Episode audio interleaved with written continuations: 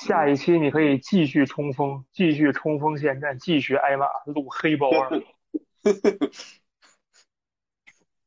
录黑豹二，我觉得就真的真真的肯定会冲起来。那那就冲吧，我靠！为为什么不冲？你看，你看我的黑豹二，关于我关于黑豹二的所有回答的底下，你看咱们那评论区有一个是人的吗？我看见了，你那简直了！他妈的，他们说这东西是你妈的黑豹二拍的东西吗？我对，就是跟那都没关系。为什么？他们的意思就是说，纯黑人的电影就是狗，就是垃圾，就是屎，就是什么玩意儿啊？可以啊，就他的意思就是黑人黑。我们唠了。他的意思就是，他们的一核心意思就是，黑人不配意淫，只有中国人，只有中国人配意淫。哎，对，这个这搜到的这句话就放在我们本期片头啊。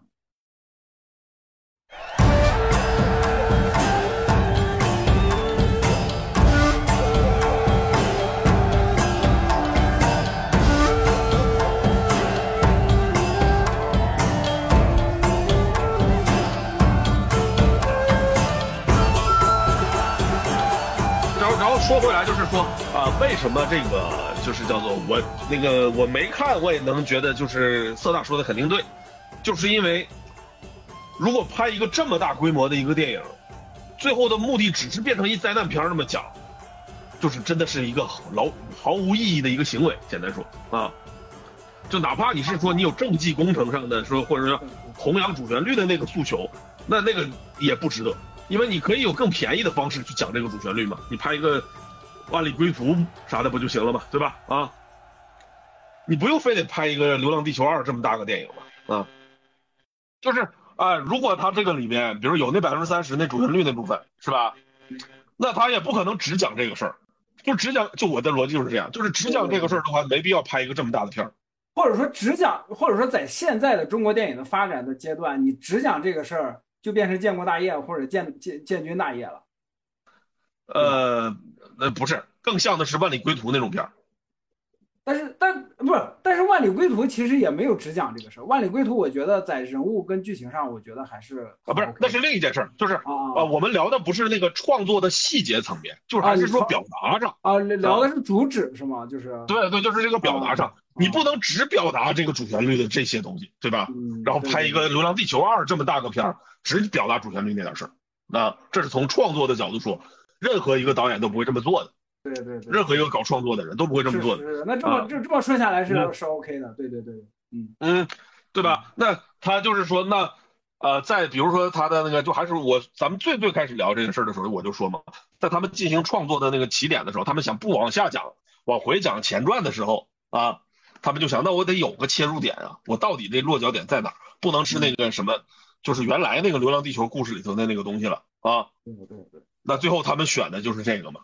嗯。至于说他们为什么会选的是这个，他们是受现实中现在技术的发展，比如现在 AI 技术最近这种热度啊影响，还是比如说他对他是因为刘慈欣其他的作品里头的相关的元素啊，他都有可能。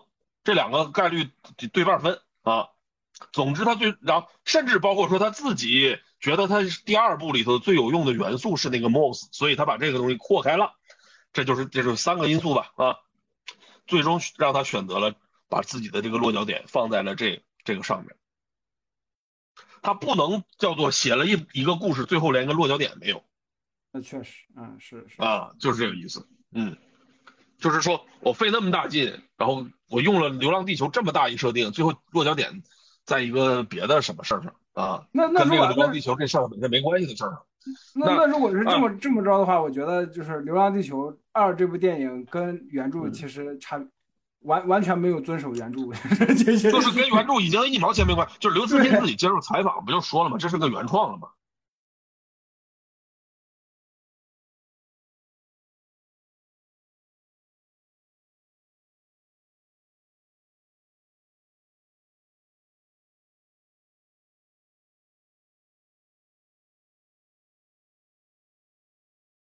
就是《三体》那个他没说，他说的是这个《流浪地球》这个是原创啊。对对对对。嗯，对，就是已经跟他没关系了啊。嗯，也不是说跟他没关系，剧情跟他没关系了。但是对，就是他自己说那意思，就是这个故事不是我写的，反正就是啊啊，对对对对对啊，对，就反正这意思。《流浪地球二》这个《流浪地球二》这个项目，我记得刘慈欣应该是参与了吧？一他参与了，参与了，二他参与了。我就是口胡一下，不要不要在意啊。他是明确挂了监制身份的，但是故事创作他没参与啊。就这剧本写的过程中，他顶多提了一些意见。对对对，嗯啊啊啊！对，我要说的是这个，就是这个这个 AI 这个事儿，我觉得挺有意思。AI 对啊，就是怎么说呢哈，呃，就这个地儿稍微有一点，我说是我说是叫讽刺也好，或者叫什么也好啊，就是现实中你看这最近 AI 确实真热了啊。对对对，嗯。但是这个 Chat GPT 这东西跟咱中国真一毛钱关系没有。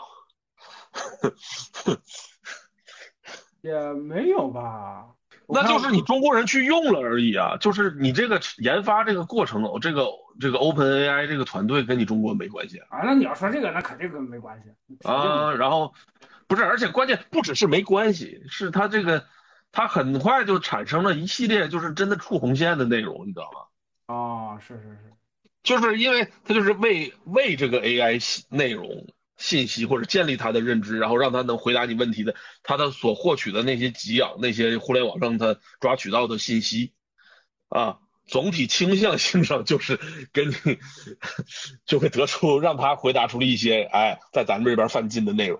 哎，那这不是等着那个什么吗？等着被禁吗？嗯，是啊，嗯，就是所以这个事情本身就是也也挺好玩的。另一个咱们说就是叫做拍出来了也上映了的刘慈欣的。原著的改编的电影，《乡村教师》改编的《疯狂的外星人》啊，对，疯狂外星人怎么？你就会发现这个要改的就更离谱，这个是这个的那个就跟刘慈欣那些东西差别就更大，完全不一样了。从那个就是故事的表层到核心的表达，就竟然是都不一样了。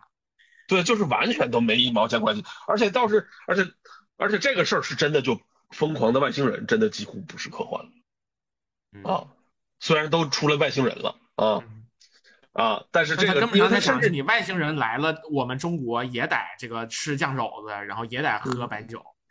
对，就是他这里头的这个实际上是一个是一个降维逻辑，甚至也不是降维内容，你也可以说是升维逻辑。是啥呢？就是把一个地球人和外星人之间这个事儿啊，给讲成了一个外国人跟中国人的事儿。嗯，就是这个外星人实际上不是外星人，是一个美国人。而且是一个被中国被中国文化给同化了，甚至给吃掉了的一个一个美国人。就是我们就是一个巨大的酱缸，你谁进来，到最后都跟我们这酱缸一个色儿。对，就是这么个东西。就这个是真的叫做是一真不是个科幻，就是你咋说它都不是科幻了。而且这个东西 是有，还真有跟生哥前面说的那个文化独特性是一致的。就你外国人真拍不出来《疯狂外星人》这片儿。是，他就比《流浪地球二》更中国了，对对对。但是他过分到就是很多人自很多咱们中国自己人看的时候都没明白这意思。嗯，很多中国人看的时候感觉这是一个闹剧，就是比开心麻花那些电影还闹剧，是纯当个喜剧看了。对，是一个三枪式的东西。哎，很多人的感受是是，他就是个。现代系的三枪，嗯啊，真的是很多人反应。到最后，大家印象最深的就是沈腾那句“毁灭吧，赶紧的，累了。”对对对，最后都记得都是这个。哎，对对，但实际上他 说的就是这种中国的，就就是就是这种你谁来了，然后到最后就都都都跟我这一个样的这种感觉。当然，他这个里头有一个呃，怎么讲？就是刚才喵晨用的那个“酱缸”这个词儿啊，稍微不太恰当的点是啥呢？是他没有觉得这个酱缸是一个负面的东西。啊，那就在这个，嗯，对，在宁浩的这个表达里，这个酱缸不是个负面，或者说是一个，比如说是一个那个丑陋的中国人之类的那么个概念，不是那个东西。嗯嗯，哎，他那里头多少还有一点，你说有一定的自嘲或者是讽刺，肯定是有的了啊。但他依然有一种所谓叫，你看我们中国人的这个时候叫文化上的一些，你说叫做特点也好，也不不一定是纯粹的缺点啊，他有点这个意思。嗯，或者这么说，就是市就是市井化了，就是啊，啊是这个意思，对对，就是这个意思，就是中国的真正的民间呃世俗化的的中国的文化，实际上是这样一个东西。对，它跟官方意识形态呢又还有一定区别。哎，嗯。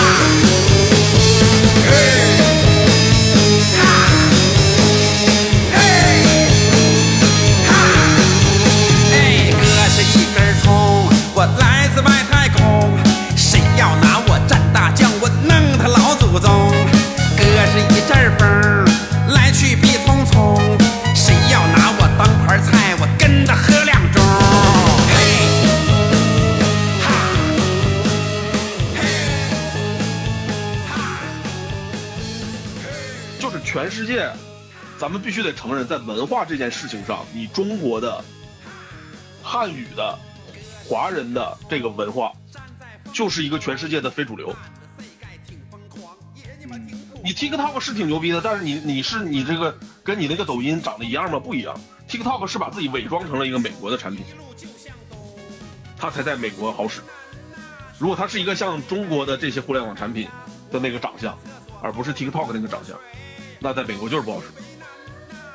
它是什么逻辑呢？就是简单说，就是你不是一个主流文化，那你想要在世界上传播的时候，你无非就是说常见的哈，骡子这个东西的路子有两种，一种就是这些人认同的这个说我要跟你们比一样的东西，然后我比你们干的还好，这个逻辑也像以前就是日本他们索尼他们一样，我常弄一产品比你们德国人、美国人生产的更好，丰田我这车还便宜呢啊，还比你那个东西抗造，然后这样我赢你。然后文化上这个最接近的呢，就是韩国人，就是韩国人既有电影，然后又有 Black Pink 这个东西嘛，啊，还有那个什么防弹少年团什么的啊，就防弹少年团就是我就是我搞的这个东西好像也是 hiphop，然后你们美国人也认同我，我唱的甚至是韩语呢，你们都疯疯狂追逐我，就是在他们韩国人自己的心态里，我们这个是跟你玩的一样的东西，然后我还在你们那好使，但其实韩国人这东西是自欺欺人。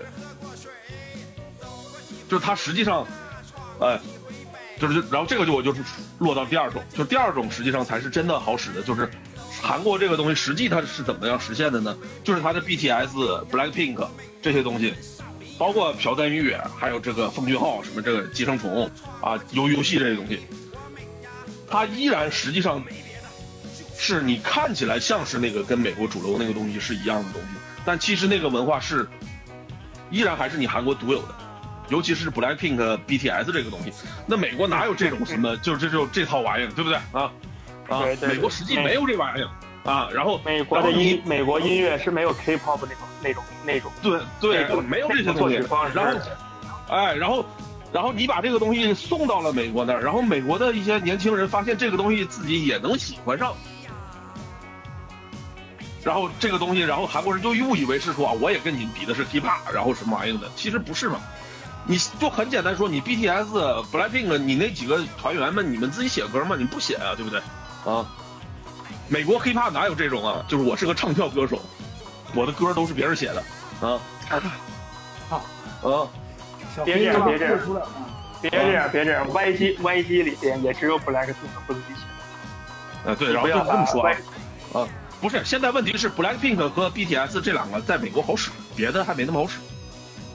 就是 YG 别的也没有在美国好使，关键在这儿。嗯，BTS 还是写，呃，那是 BTS 是自己写，但是 BTS 它也不是 YG 这种大公司。嗯，他不他有点歪打正着。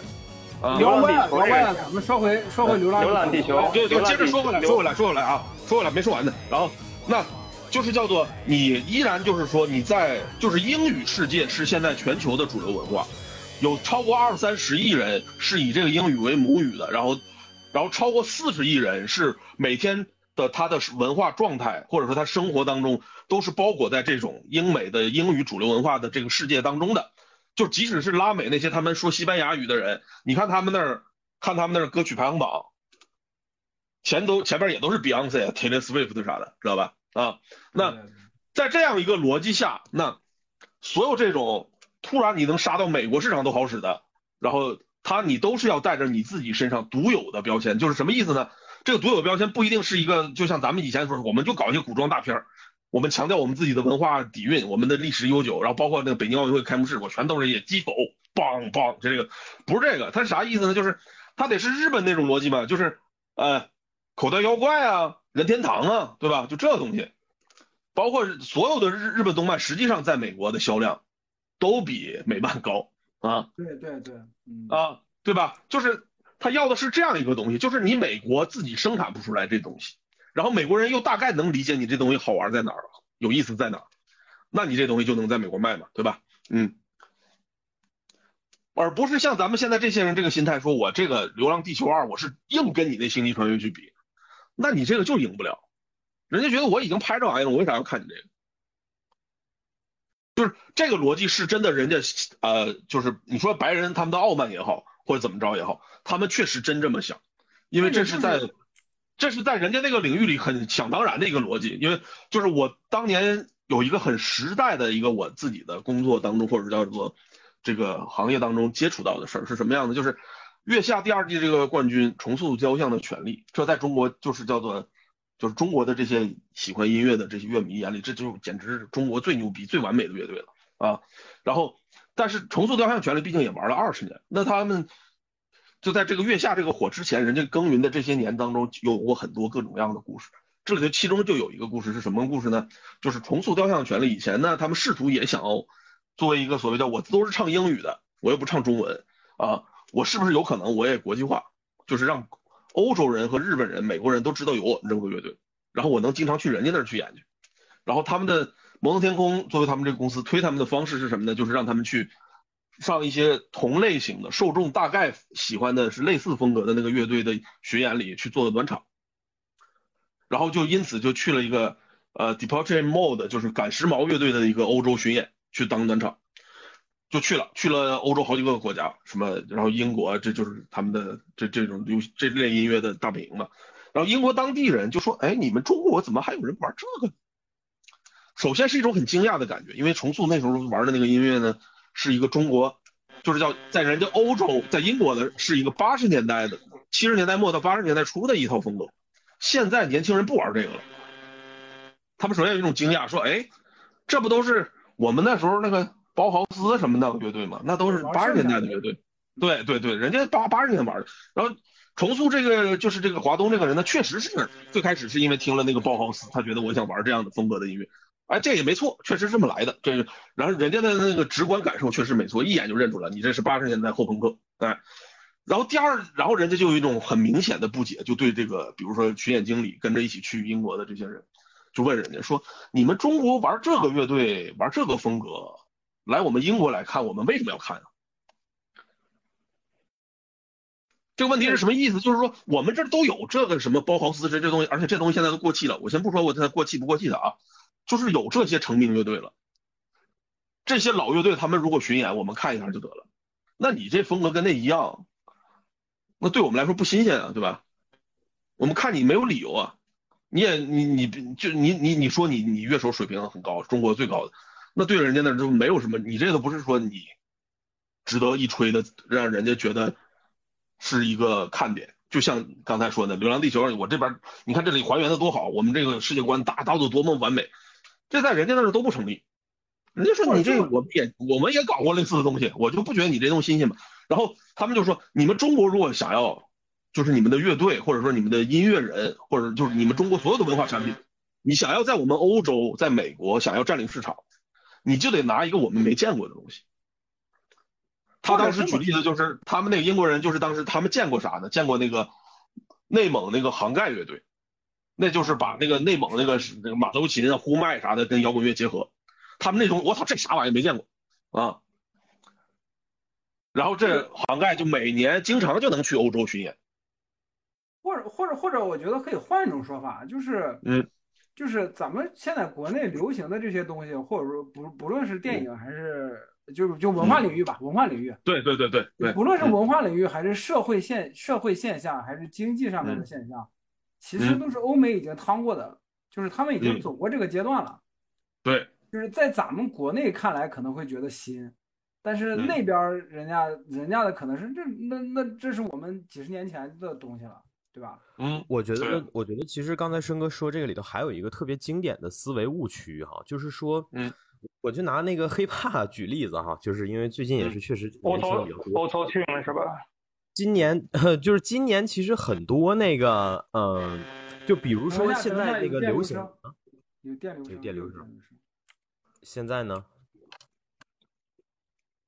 现在没了，现在没有了，现在没了。就是就是我我想说的是啥呢？是最近这几年声名鹊起的一些那个新人吧，可能确实是在仿制啊。你可以说，我就说的直白一点吧，就是在仿制呃欧美的流行的风格上比较，就是做的确实是比较比较比较好吧。你可以这么说，复刻的比较精致。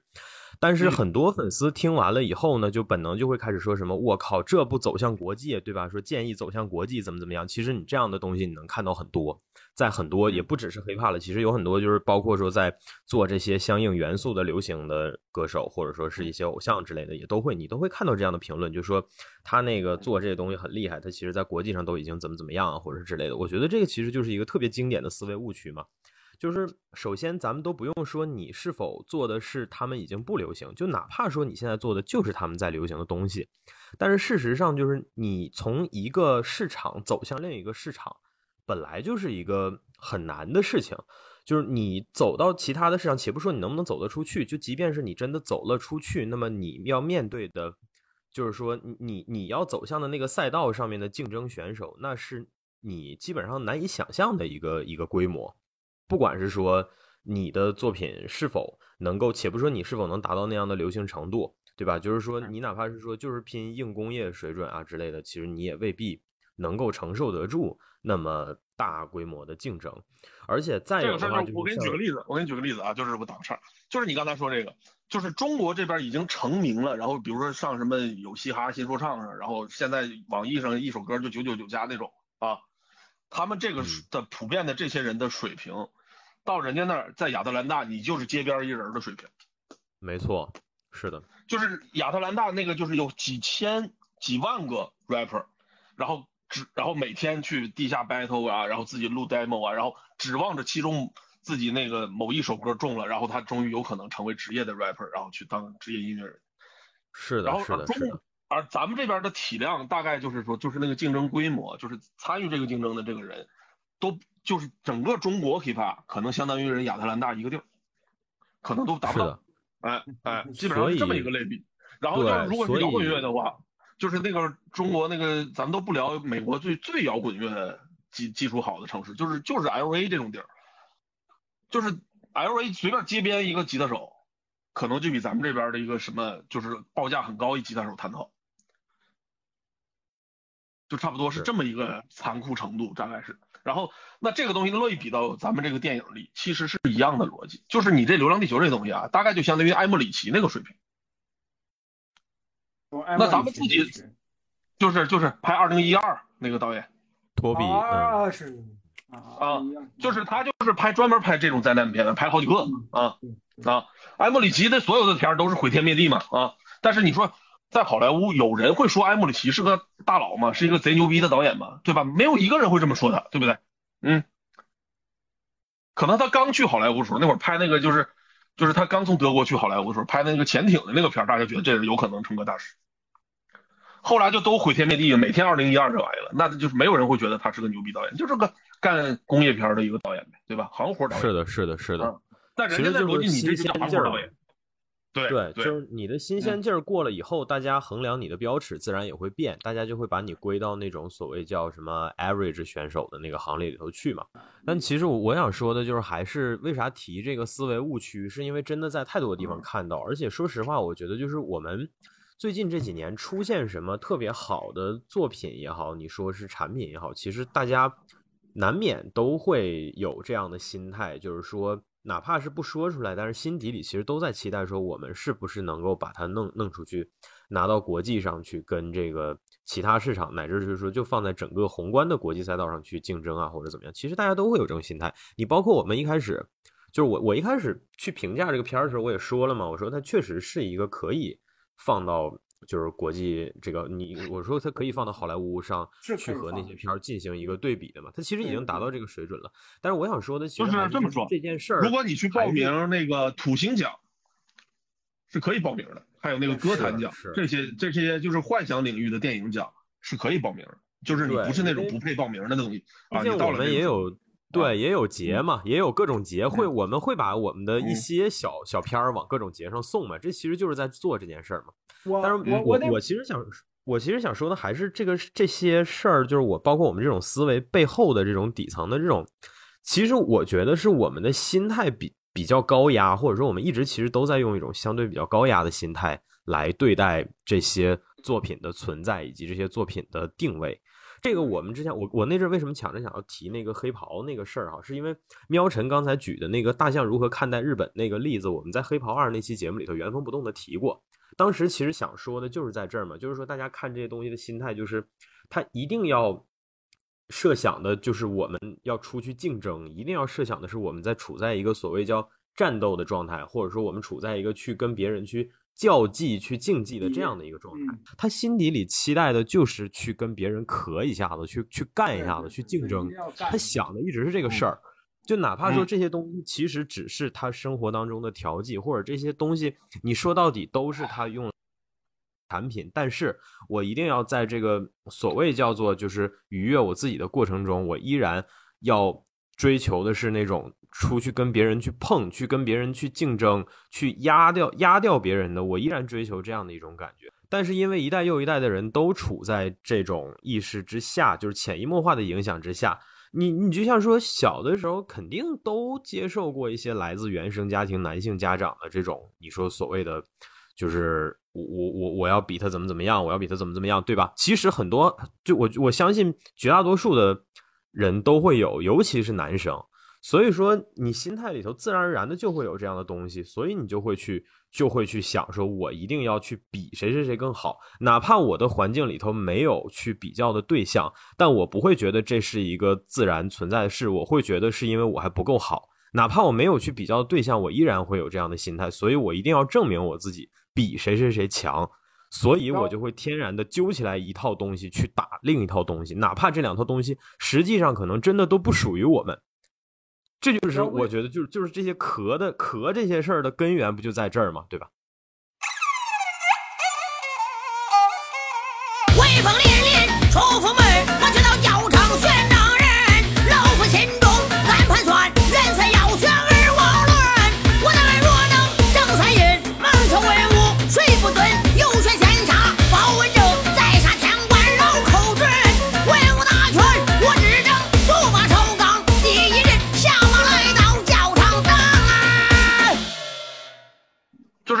就是因为呃，就是宁浩，就简单说，他不是一个，就所谓的郭帆这种说我要拍科幻这种人的一个导演。虽然说他好像他好像他是比这个郭帆更早就想要研究刘慈欣这些东西的一个人啊，他是很早就去就去买。最后他研究半天，研究出还是结果，最后就还是研究出自己那套东西了。对，是，但是他最后真正他落到他自己表达的时候，就是宁浩这个导演，他在意的还都是这种。普适性的东西，哎，哎，他不是那么在意这些什么叫做特殊性的或者假想性的东西，或者是叫做呃技术大爆炸发展到某种程度之后产生的新的问题的这个层面，那不是他在意的东西。嗯，那本人他本人就不不是这一挂的，就是你浩他自己觉得自己就是中国最最早的就是导演圈里的刘慈欣粉啊。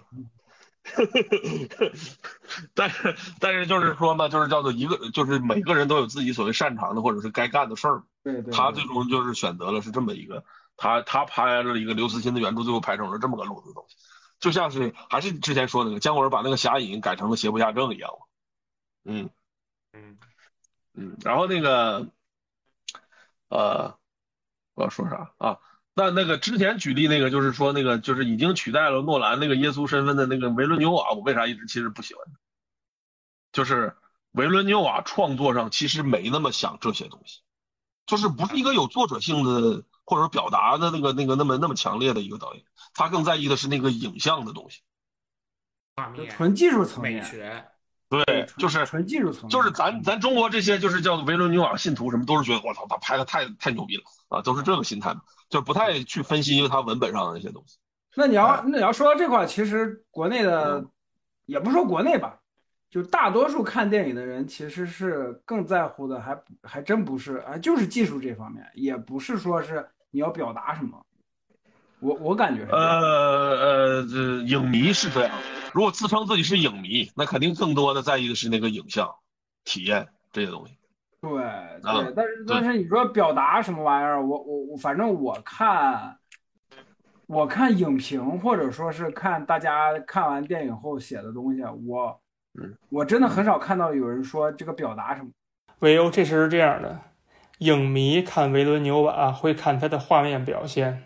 然后，呃，维伦纽瓦迷看维伦纽瓦会看他的主题表达。那么，普通观众看维伦纽瓦看什么呢？普通观众不看维伦纽瓦。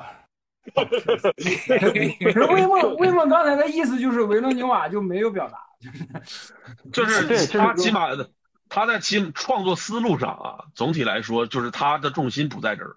嗯，然后如果那个原著，比如就是因为他拍的很多是改编嘛，啊，对对对，比如降临那种吧，啊，那那个里边的那个表达是就是人家原著的，就是特德酱的原来的人家的表达。啊，对对对对对，就是他自己没有自己的东西，就是，对他不会把特德酱那东西变成一个他自己想讲的东西，他就是人家那讲啥了，我就我就把那个东西拍出那个那么，就我对我力气都用在那影像上，是那个那个外星人他们的语言那个怎么体现。啊，那外星人那个范儿，那个长成那样，那是人特德酱根本就没写的，那就是他自己弄的啊。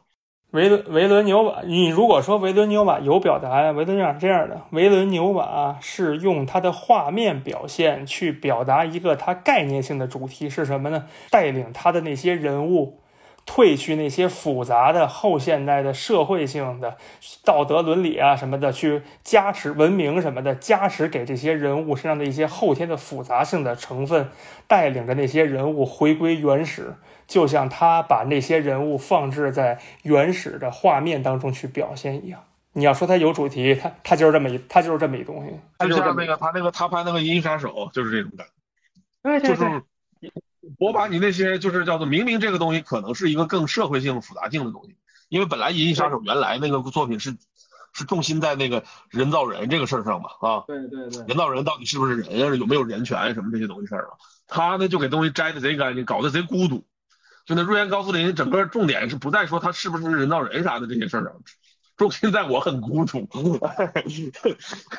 这种导演确实更讨影迷喜欢。咱们中国有名的这些就是，那你要这么说，影影评型影迷，比如张小北他们啊，最认的是这些东西。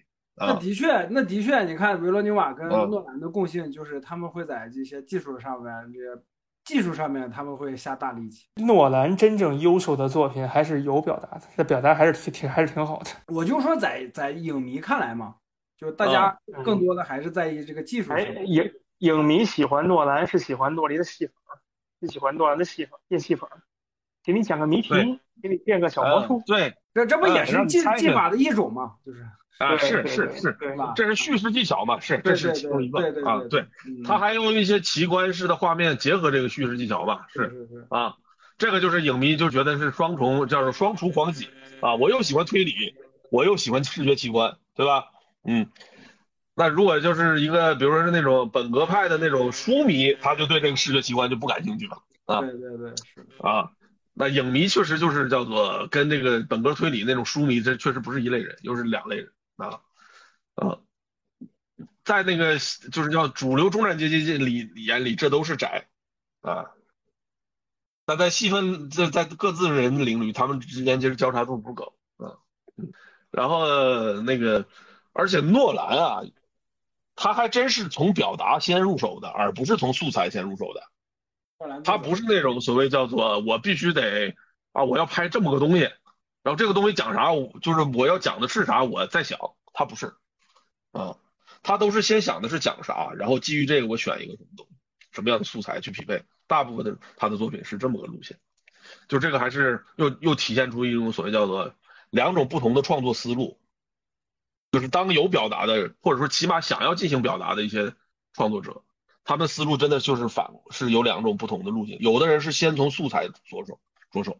比如说，我想拍一个复仇的故事，或者说我听说了一个复仇的故事，然后这个故事我挺吸引我的，然后我。然后我把它改编成一个剧本的时候，我得，然后在讲这个复仇的故事中，我最终我得是不是得落脚点落在一个什么母题上？只是复仇这个一个一个原始母题吗？好像不行，最后好像得落一点别的，比如说是呃父子亲情啊，比如说什么血浓于水啊，比如说什么啊，就诸如此类吧，就是能跟复仇这个东西搭到一起的，最后能成一个故事的一个双元素的一个母题。那有的人不是，有的人是。就是先有的一个什么，我想要讲一个，我想要讲什么，呃，亲情的故事，然后我去找素材往这个亲情的这个故事上凑。那同一个人也有可能不同的作品的时候，他创作思路这这两种都有也有啊。然后或者说同一个人，然后他的不同作品，他用了不同的创作思路也有。你像比如说最近这斯皮尔伯格拍的这个他自己这个童年的这个《造梦之家》这个片儿，那个我还没看呢。啊，这个这个创作思路上就是先从他自己说我想拍我自己的童年入手，对对对。但最后落脚点，他的那个他不能说我只是说我把我自己童年白描一遍，啊，流水账讲完拉倒，肯定不行嘛，对吧？那他在写剧本的过程中，他最后就得想想明白我这个电影最后我要落在哪儿。对，我不能跟就是说给全世界人讲啊，我小时候是这样的就完事儿了吗？这就不是个主题嘛啊。那最后他就得，对啊，他最后就要落一个，落一个是什么呢？就是说。啊，我我为什么会拍电影？在我眼里，电影是啥什么？就大概是这么个落落着这么个东西。哎，嗯，那呃，他同样是斯皮尔伯格，他的那个，比如说他，呃，他拍什么像什么慕尼黑这种，也是类似这种。我有这么个素材，有这么慕尼黑这么个事件，那这个事件，然后我想拍成电影，这电这个故事本身太传奇了。但他写在跟他的那个编剧叫什么阿库纳，他们一起写这剧本的时候。肯定就得想说，我们在拍这个库库什纳库什纳啊库什纳库什纳对，然后在拍这个过程故事的过程中啊，我最后要那个到底我要讲啥？讲的是这犹太人就是疯狂复仇吗？好像就不行，对吧？啊，那我的落脚点是什么？是是救赎吗？还是说原谅还是什么？这最后总得有这么一个东西，那这个剧本才算写完嘛？你才是一个能拍的剧本。嗯，对，因为创作这个东西，文艺作文。创作这个东西本身就是创作者的自我表达嘛，你不自我表达，你没什么可表达，那那你懂它干嘛用啊？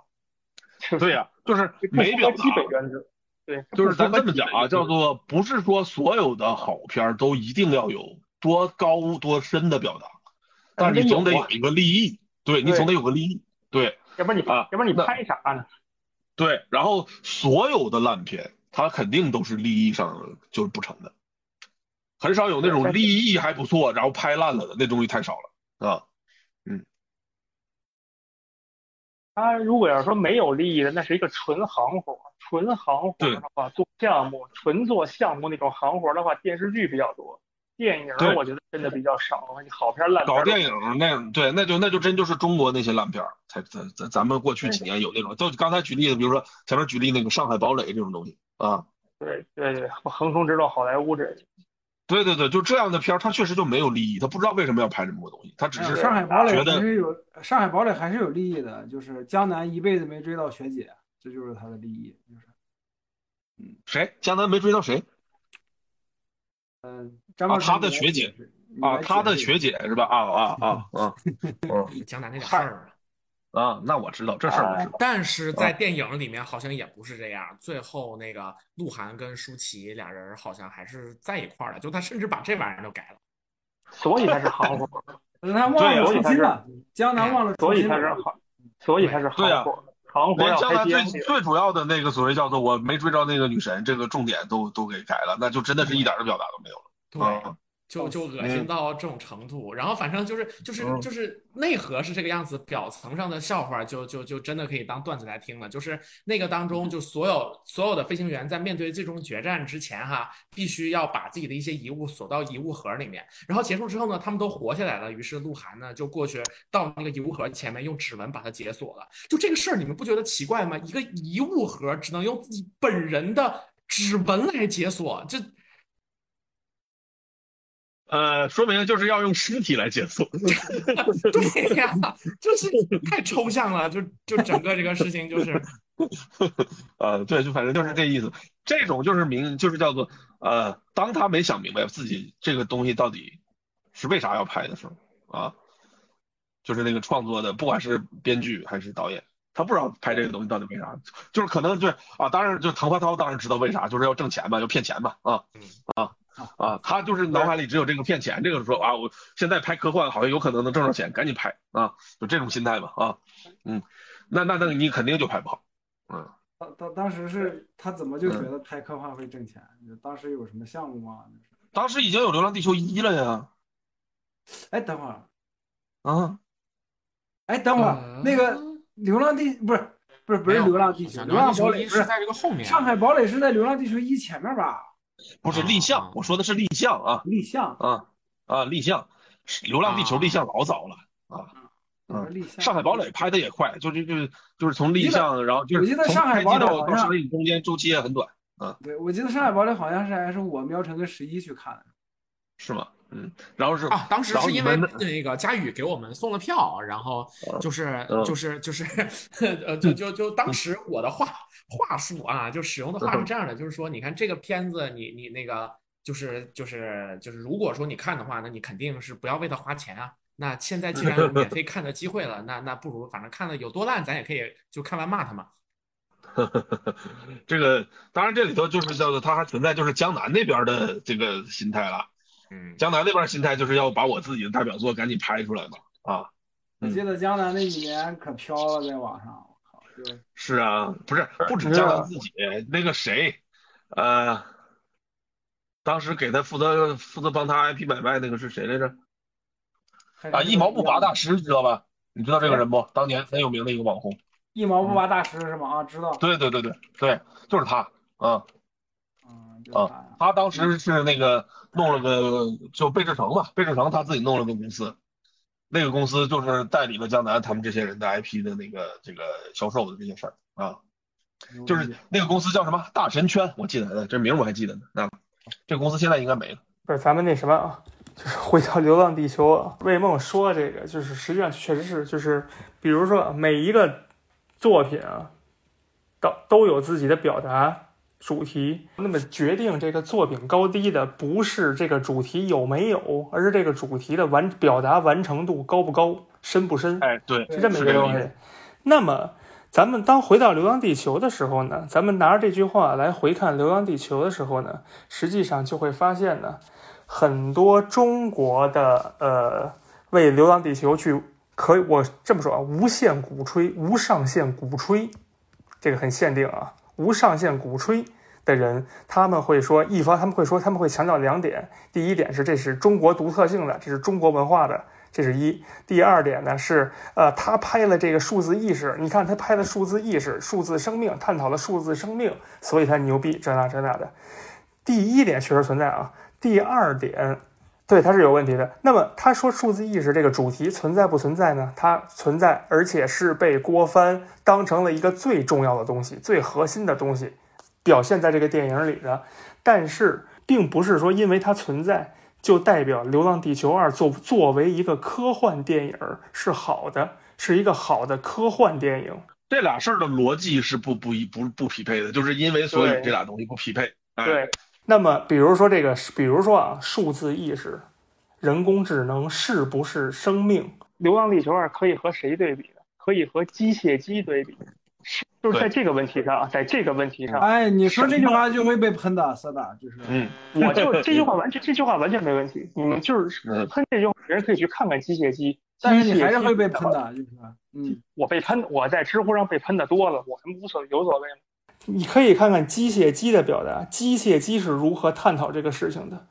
在通篇，那个男主角接到一个任务，就是你要让你要想办法测试数这这个人工智能，那个女那个女主角那个人工智能那个机器人是不是人类，拥不拥有人类的意识，你得测试它。通篇这个男主角的一个行为动机、行为逻辑，就是去任务目标，就是去测试它，给了一系列那个。那个男二，那个公司老板、科学家给了这个男主角一堆标准，一堆什么一二三四五，一堆标准去根据这个让那个男主角根据这个标准去测试那个女机器人是不是人类，达成了一，他是；达成了二，他是；全达成，他就是了，他就是人类了。那么咱们这个实验发明就成功了。通篇就是这样的。然后这个男主角在这当中呢，他自以为了解了，他自以为了解了那个女那个女机器人的所思所想，然后他。在这个主观情感上，他也承认了那个女那个女机器人是人类。那么这个实际上它是两个角度，第一个角度是科学家那个理性角度，在那个理性角度之下给出了一系列的判断标准。他认为，呃，去判断这个机器人这个机器人是不是人类，这是可把握的，这是一个这当中有一个把握性，人类对人工智能的把握性、掌控性。然后第二个角度是男主角逐渐出、逐渐衍生出来的对于那个女机器人的一个感性认知、感性角度，就是他逐渐的，他以为自己和那个女机器人共鸣了，产生心灵共鸣了，他认为自己足够了解她了，这是一个感性角度出发的东西，但是也是男主角作为人类对于那个女机器人的一个把握性、掌控性，都是人类对机器人的掌握性和把控性。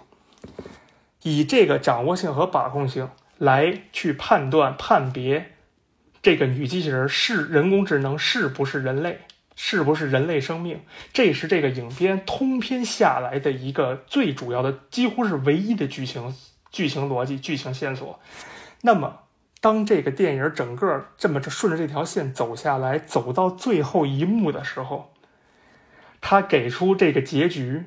结局是什么呢？这个导演结局最后他认可了那个女机器人的人工是人工智能意识、数字意识就是生命，但是他给出的证据是什么？证据就是那个女机器人完全脱离了这两个人类对她的把握性和掌控性，它是不可预测的。为什么不可预测才是人类呢？因为人心本身就是不可被预测的。对，就是有独立意志嘛。对，你你如果是可被预测的，你一切的行为和意识都是可被预测的，你就不是一个人类，你就不是生命。人心就是随机的，人心就是不可被他人真真正预测到、真正把握到的。最后，他那个女主角，她是她那个女机器人，她是有一个自己的一个私心，她有一个自己的完全的一个计划，他把所他把那俩人完全给坑了，坑完了之后，最后一个镜头。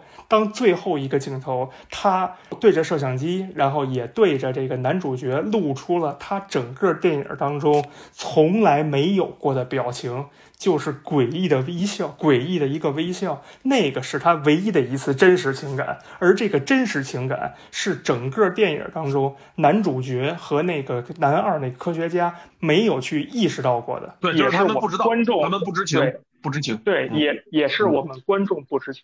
那个不可预测，那个当中的不可预测性，就是他作为，就是他人性的证据，就是这个才叫真的在探讨这件事儿。哎，对，嗯，对，或者说他真的，或者说这个才叫他探讨，他展现的很好。对，就是你感觉这个体量很小，就只只在纠结这一件事儿，好像是个小片儿啊，那个。没有那么多宏大的场面，如何如何？但是他这把自己想要表达的那个重那个主题，那表达的那个利益，他一直在往那个上面去在讲这件事儿，哎，而且就是达到了他的这个文本能讨论这个母题的极限了。其实啊，就在这么一个测试的这个这么一个互动的这个过程，这么一个情节发展过程中，他能表达这件事儿的程度，就到就已经他已经发展到他能达到的，可以说叫做最高水平了。啊，对，啊，如果想要再探讨更深，就如果想探讨的再深一些，可能这个情节不适用了，就得一些别的情节了，哎，对。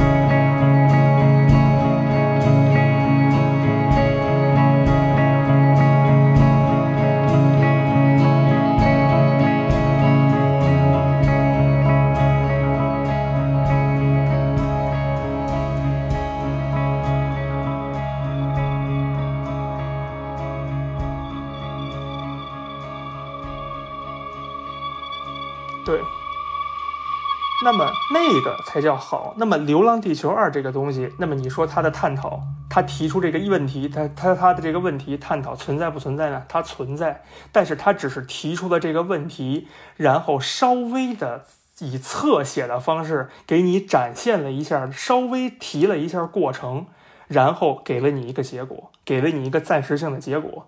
当然了，我可以很肯定的说，这个探讨在第三部当中，我觉得它会更加全面、更加详细、更加的正面、直接。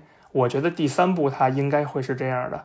但是，呃，咱们不能说，咱们不能贷款，对不对？咱们不能拿第三部的那个表达完整、更完成度更高的表达来贷款，然后来说第二部表达的好，第二部完成度高，对不对？仅就第二部而言。我觉得他只是提出了一个问题，然后给你了一个结论，剩下的都是侧写侧都是侧写出来的。这个，那么它完成度我觉得是不高的。没事，我觉得可以贷款。嗯，你使劲吹。哎，第三部第第三部拍出来再说。嗯，而且以就是我听你们描述的来看，这个东西跟第一部那个 Moss 也连不上。是连不上。第一。第一部那个 Moss，我估计啊，我这么估瞎估计啊，第一部那个 Moss 是被涂恒宇那个是被涂恒宇到时候在第三部战胜改改造之后的 Moss。嗯，就是第三部还要插在第一部之前的时间线，是不是这意思？有可能吧，我不知道，有可能吧。因为你看第一部里面完全没有涂恒宇的戏份了。那当然了，因为当时根本没想这一茬儿。对啊，如果要 圆上的话，那就只能解释为，那就只能解释为 Moss 跟涂恒宇他们俩可能就是一个消失。或者或或者你这样想，第一部当中那个完成态的 Moss，没准在没准在第三部的结尾，他就是涂恒宇。或者说涂恒宇跟 Moss 就是融合了，他俩。嗯，我操啊！然后那之前你们这个涂恒宇也不是我要给。那后来给丫丫就黑化成了 Moss？不是第一部那个 Moss 是好人，第一部那个 Moss 是好人吧？我记得不是，Moss 是反派。对，我记得 Moss 是反派。啊，是吗？啊，好吧。嗯，哦，对对对，是是是，录时间太长了。我们现在已经开始贷款第三部的剧情了，就是。我我我我我估计第三部应该是这样，就是 Moss 和屠恒和屠恒宇进行一个对决，然后他们的对决呢，就是他们在意识。意识数赛博世界当中的对决产生各种大场面，然后这他们对决的，他们对决的这个，他们对决的一个一个结果，一个或者说一个角力的行为行为方式，就是这个在人就是他们分别主导这个人类世界当中现实世界当中的种种大事件啊，这那这那的。哎，四大嘴上说着嘴上说着不贷款，却就是贷款了一堆。不是，但这个不代表完全不足以作为对第二部水平的衡量啊。对吧？就是你第二步怎么样，那就是怎么样嘛。而且你现在这个这么这个，你说叫贪大求全也好啊，说是叫野心大也好，那这第三步不得体量更大？我觉得呀，他这个实际上第呃《流浪地球二》啊，被架到就是在这个意识形态在主旋律文化输出的这个角度上被架到这么一个高度，我觉得对于郭帆拍第三部可能不是一个好事，因为他第二部，因为他第二部，咱们说啊，第二部当中他有百分之三十拍的是这个，那么但是你最被认可的这个，就是最被呃推崇的是这百分之三十。那么那百分之七十当中也有很多东西，也有很多因素是为了这百分之三十进行背书的，对吧？做做支撑的。那么当你第三步出来之后，就意味着你第三步出来之后，所有人审评价审视你第三步的一个眼光标准，会是你现在百分之三十的这个角度。那么就是会比那个还更多，就是他希望不止这百分之三十这个。对对，嗯，那你那你第那你第三步怎么拍呀？你真拍一太空战狼啊？那对于这个，对于他们来说，那就就是，他们不说嘛，还要再搞四年嘛？那这四年过程中，就是就去想这件事我觉得以他们的就是水平或者说把控能力，我我觉得这个不是啥大问题。哎，这这挺难的，这是世界级难题。嗯，对对，这个绝对是世界级难题。实际上我们会发现啊，郭帆想拍的一定是一个越来越接近科幻内核、越来越接近硬度那个东西的一个作品，一一个系列。他越来他是想接近那个那一块的。那那那我们想一下，到时候会不会破防，开个盘口？破防？你谁破谁破防啊？就是就是说就是哎呀，你怎么没有那百分之三十了呀？不是，对吧？啊，那你那你先看，就是就是你像怎么讲？呃，三体粉和现在的这个《流浪地球二》吹是吧？总体还是高度重合的吧？对啊。那那些人当时也没有觉得那个红岸基地什么那些东西让他们破防，是不是？没有，我我的意思是，如果他们有可能会选择性无视，知道吧？当他当他就是叫做他的立场已经很明确的时候，除非你有明确的冒犯他的那种跳反啊，让他自己感受到了一种跳反的感觉，除非有那种情况。大部分时间他们会选择性无视那些，呃边边角角的东西。我，哎呀，这真的就是，哎呀，嗯，那个对，就是叫做当你有这个立场的时候啊，已经坐，就你的屁股已经坐在那么一个位置上你对这些事儿的理解和解读都是会超出常识的。那对，我觉得这这，我觉得这是最可怕的一点。那个，所以就是叫做说，这个《流浪地球三》，呃，确实挺难把握的。这个东西，对，因为因为你已经被架到那儿了，就是吴京实际上，吴京当时也是被架到那儿的，但是吴京适应这个事儿，他的一个本身的创作倾向和他本身的个人的一个意识、思想意识去适应这个事儿，肯定比郭帆要容易得多呀。呃，那个题材也本身难度也小，对，就是他的创作倾向嘛，创作倾向嘛，他会。但就算这个，我我当年听说的一些说法，也是有很多人。对《战狼二》上面有很多人也是很不满，《战狼二》还不满，那你想怎么样？你想单你想冷风单人炸地球啊？那就不是，就是他们认为这个就是个人英雄主义哦，确实，他们还希望更集体主义。那这不是来了吗？然后他才会就是叫做那个有红海行动这样的产品。不是，这不是流这不是流浪地球来了吗？这不是流浪地球来了，多么集体主义？那是就是说嘛，就是咱还是说这个战狼这个东西，当时实际上。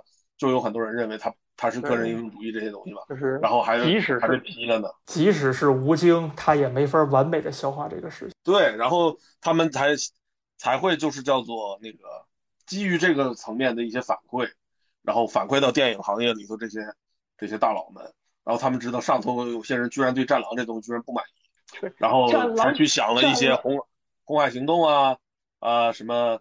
呃，万万里归途啊，还有什么那个长津湖啊，什么这些，那挺好的，就是咱咱们咱们，那说明咱们国内的这个创作者们这个转弯的能力，弯道转转弯的能力还是很强的，就是不是？但是长津湖也遭遇了非议了，因为长津湖是历史虚无主义，主义太多，应付不过来。对，真应付不过来，这个帽子真的太多了。这就是咱们这个这叫做意识形态大国的特点，所以你就想，为什么建国大业就是大业系列都拍成了 PPT 呢？我他妈我没有表达，行了吧？不行。哎，我跟你说，建国大业还真不是何止的，建国大业是段子集啊！对对，也行也行，就那意思吧，就是对，就是我就是我就给你摆出来。但是实际上，建国大业最早的剧本是一个根本没法看的 PPT，还真是 PPT 啊！对，这是。最保险嘛，就是我没有就是那个我没我没有这个事儿还衍衍生出了个官司嘛，就是那个最早那个做写的那个那个写这个剧本那个编剧叫什么王兴东还是什么，反正那一老头啊，他主要写那个央视主旋律那个题材的电视剧为主的一个老头，那个就是央视那种什么长征啊，啊什么就是就是唐国强演的一系列的那些演演这教员的那些电视剧啊，那个编剧。然后本来也确实是因为是他写的，所以才会那个这个教员啊什么这些人还都是用的是唐国强这些班底，没有选择找明星。当时这个建国大业就是这是两两股两拨人的妥协。韩三平他们这波中影的这些人呢，想要的是要全明星阵容，然后搞一把大的。然后而那边的人那个就是叫做这个这个这个原这个第一执笔编剧这个这个老头跟那个背后的什么他那个。跟他相关的那些人，他们想要就是完全平移那种央视一套播的那个主旋律电视剧的那种班底，两边妥协了之后，就是叫做那个几个主要领导人用了那边，然后剩下的共产党内的其他的领导人，什么将军，什么还有什么民主人士，那些人都用了明星演嘛啊，当当时调和成这样，然后但是就是韩三明他们拿到这个这个老头写的那个剧本的时候，当时就就炸了，就觉得这剧本没法拍，就是个 PPT，干什么了？啊，然后就找了年轻人来改，然后改了很多段子，就是加了很多段子，比如说那个什么陈凯歌演的那个冯玉祥举着个灯笼去那个呃常凯申办公室里，据说这个天太暗了，什么我要照亮了什么玩意的啊，嗯。这种都是历史八卦，就这种一些是喜闻乐见的一些这种这些相关的段子加进去了，然后就是最后拍成现在这样。后来这个老头就不满了，就把这个韩三平找的这波编剧给告了，说他们剽窃了自己的署名权，如何如何的。这官司闹得还挺好笑啊。等到搞那个建党的时候，那个嗯就完全抛弃了他们这些人。你看那个连那个教员他们都是刘烨啥的演的嘛，就彻底用明星了，就觉得是不能忍受了，不能再用那些人演了啊。建党，我记得我在大学的时候看，然后让我还挺吃惊的一件事儿，就是在那个故事当中，袁世凯跟张勋竟然都不是纯粹的负面形象，都还不是不是小丑嘛，对都，因为这就是对对，就没有做成那种面目可憎的角色，都还是一啊种一是方枭雄的感觉啊。对，就连张勋都是这种，让我还挺挺吃惊的。嗯，就是叫做，呃，是因为像韩三平这些人的这这一挂的人，他们实际上的立场还是偏这种立场，嗯，依然还跟那个个，就是那种央视电视剧那些人，就是还是不一样的啊。嗯，这个东西就是叫做很多，呃大部分人可能或者叫做原来就比如说你当时上大学的时候，同样的跟你一个岁数的一些人，可能还不知道这些的区别，因为嗯那央视电视剧那都没，你现那年轻人没看过啊，就没看过那些东西，哎，就不知道这个，就觉得好像拍成这个这样的电影就已经很主旋律了啊。当时怎么讲，就是呃粉红的势力还没有现在这么强盛啊。嗯嗯的时候，很多人还会觉得这这题材本身自己就很抗拒。其实呢，这个建国、建党、建军这个片儿，已经是在在这个框架下尽量拍成了一个能看的电影了。对建建国建党，其实我我我自己自己的评价没那么低，我我哎我倒觉得还挺好的，就是就是因为他确实就是，但是确实是流水账，啊，这这这这个这个肯定哎这这这个没办法，这个没办法他法。流水，他流水账就是为了避免自己的表达倾向。你一旦不是流水账，就意味着你要对历史素材有一个重组和有一个重组的过程。有对，一个就警删减惕进入历史虚无主义陷阱，就是对哎你这个删那个减就是你个人倾向了。张颂文演李大钊那个革命者那个片儿就有这个就有这个问题。那肯定的呀，那个哎好的是嗯。你你居然敢用闪回不闪活了，哎你居然敢用主观镜头，哎，但是那个就是呃怎么讲，就是最后整个片子就是呃在舆论层面上搞得很低调，就没敢大肆宣扬很多东西啊。反正就就就就就票房也很低，票房也很对对对，就就就就糊弄过去了啊，因为他确实是同时跟了那个张颂文演的呃是哪？革命者呀，那个片子，对，就很低调。他们做这个片儿就是为了换取自己的那个八百能上映，对，创创作自由。对对，就是为了换取让能让自己那八百上映，所以拍的这个片儿。其实多多少少，我觉得《流浪地球》也有《流浪地球二》也有这么一种感觉，就是我给你拍那百分之三十，那你能不能让我拍拍那百分之七十啊？那你要这么说，那郭帆自己本人是确实干过这个活儿。他之前不是嗯，跟那个管虎他们一起拍那个叫啥来着？那个那个金刚川，金刚川，对，对，就这个片儿，这个就算叫做就叫投名状了啊。对你让我拍点东西，我也那我也给你拍点东西呗。金刚川，而且当时就是金刚川这个项目会找郭帆来拍，本身就很诡异。所以就是，那你像《流浪地球三》，它实际上郭帆对这个东西，他抱有这么大的一个表达野心的情况之下，然后他又在野心之外的这个层面上，这个标准下被架被放到了这么高的一个高度的情况之下，那么咱们其实我觉得可想而知，《流浪地球三》这个怎么操作难度了。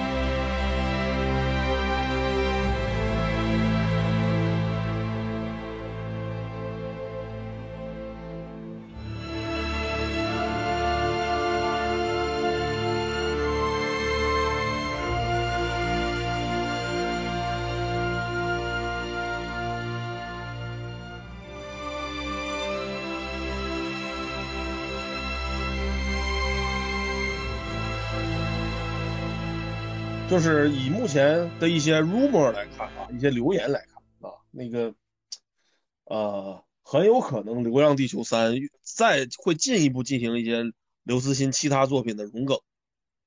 对对对对对，是这个概率非常高啊。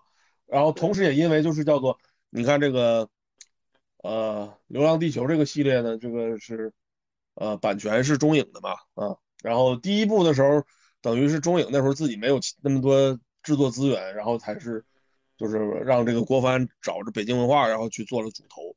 然后这第二部这个时候正好赶上这北京文化这公司反正也垮了啊，现在重新主控回到中影的手里。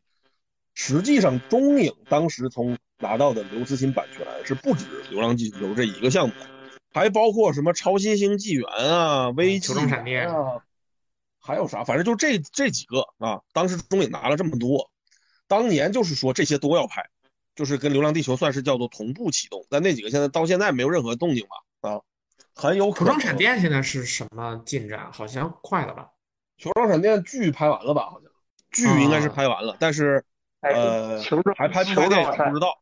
球状闪电就跟着《三体》一块放就完了。球状闪电是那个陈思诚的团队做啊，对，是陈思诚，陈思诚监制，导演是导演陈思诚，拍科幻，外太空的莫扎特。不是他监制，他不是导演。嗯，他不是导演，导演是拍这个《显微镜下大明》这个潘安子。我操！别跟我提《显微镜下大明》，那天我刚写完一个这个东西。就这导演潘安子现在还能连着有好多大项目，本身也很神奇。当年就是潘安子就当电影导演的时候拍的都是烂片都是那种，但是但这个人有一些就是那种有点稍微 cult 的点的那种审美倾向。他那时候拍什么就腾格尔演的什么什么什么《双城记中记》啊什么的。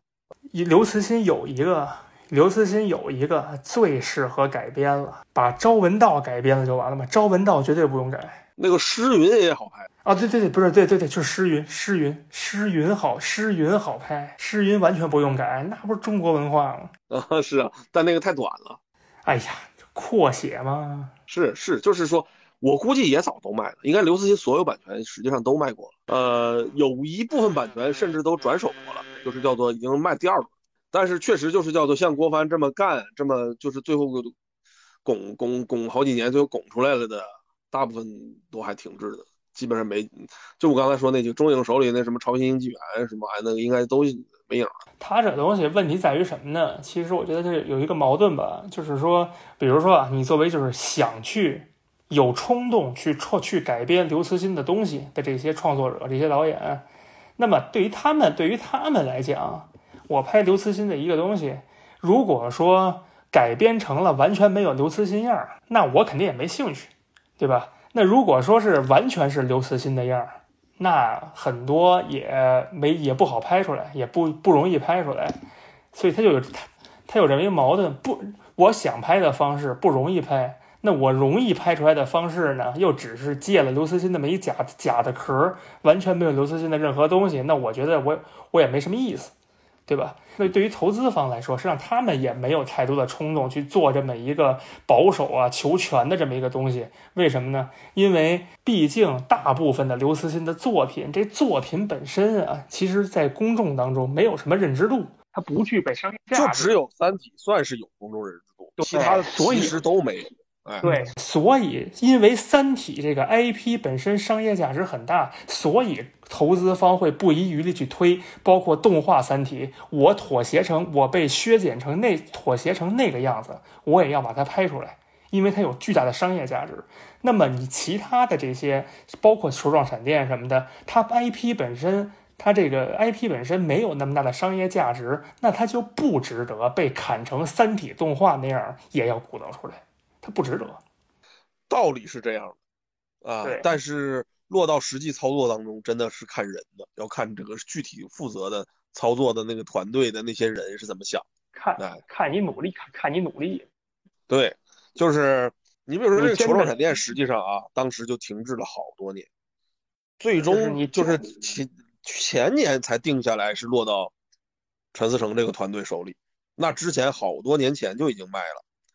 而且，张小北同志当年是参与了这个，就是最早的是网剧的改编权，好像在张小北本人手里，但他也一直没有能力拍，啊，他还给写了一版剧本，就是电影版，他不本来是要拍三版的，电影、网剧、电视剧三版，好像那个电影版的剧本是张小北写的，写完了之后就石沉大海了，版权方一直没有能力开这个项目。啊，提起来这个事儿，毕竟是聊中国科幻，就小北老师的那个《拓行者》，到今天都还一点动静没有呢。拓行者是因为就是投资方腾讯影业他们不想上，嗯，不敢上，哎不敢上，就是不敢上，这么明确的一个说法。早就拍完了呀，嗯，那多少年前拍的，嗯，那就基本上就当这事儿没有了，是吗？据说后期实际上至今都还在做，就是可能叫做隔一段时间就调一次吧的那种程度的所谓叫做在做啊，啊嗯，那还有面试的希望吗？那谁知道？哎，嗯咱们居然《流浪地球二》一个电影能录四个钟头吗？哦，太猛！后半截儿，哎，我们我手机没电，我手机都没电。可能就是叫做二零一几年那波抢 IP 的那会儿的卖掉的科幻版权，很多现在如果没拍，应该早都到期了，因为一般签七到十年嘛，那很多现在都已经超过这个周期了，有可能有的就是真的直接到期了，也没没二次售卖。别别别，打断一下，我手机要没电了，咱们那什么嗯还有《流浪地球》的东西，那就收啥了一下吧。没啥了，嗯，这就这最后就聊点八卦，嗯，球状闪电演员我记得是谁，王安宇吧，好像还有谁啊？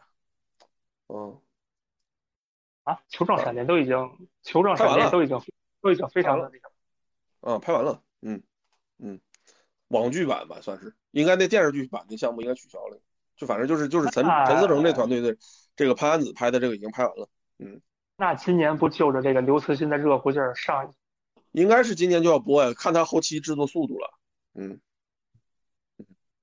嗯，加班吧。嗯，你这是漫威吗你？你这压榨后期那个 啊，哎，漫威是真压榨，因为他那个档期太紧啊，所以就是第四阶段那些就是那个那个视效那么差的，不太成。哎，算了，嗯，多拍点黑寡妇，黑寡妇没特效。是啊，那雷霆特工队嘛，啊。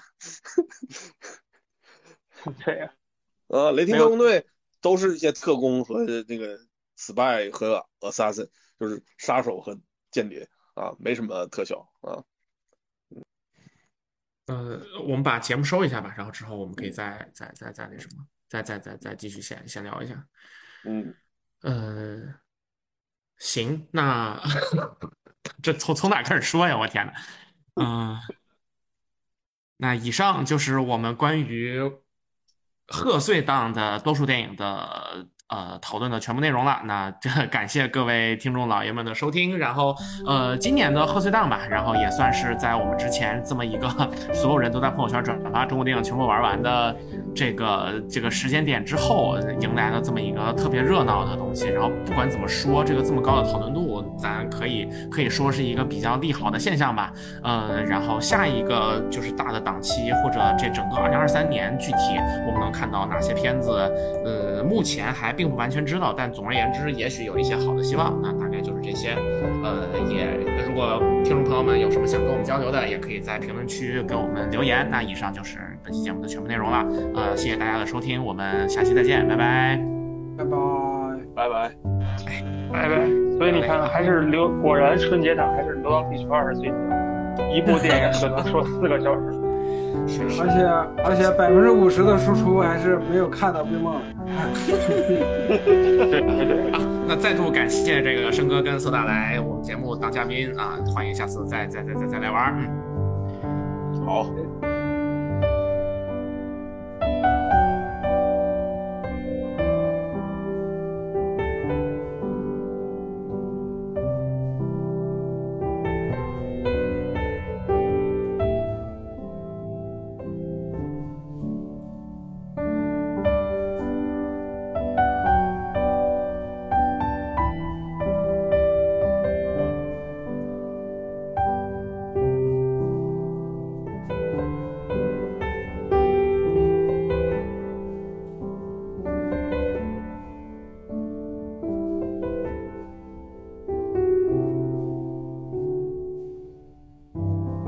本期节目就到这里，感谢大家收听。喜欢的朋友不要忘记点赞、收藏、关注“维喵评话”电台，荔枝、网易云、喜马拉雅以及 Podcast 和 Castbox 同步更新。微博、B 站搜索关注“维喵评话”即可收看精彩幕后花絮及主播日常，也可以进入爱发电网站搜索并助力“维喵评话”。我们感谢每一位粉丝的支持与期待。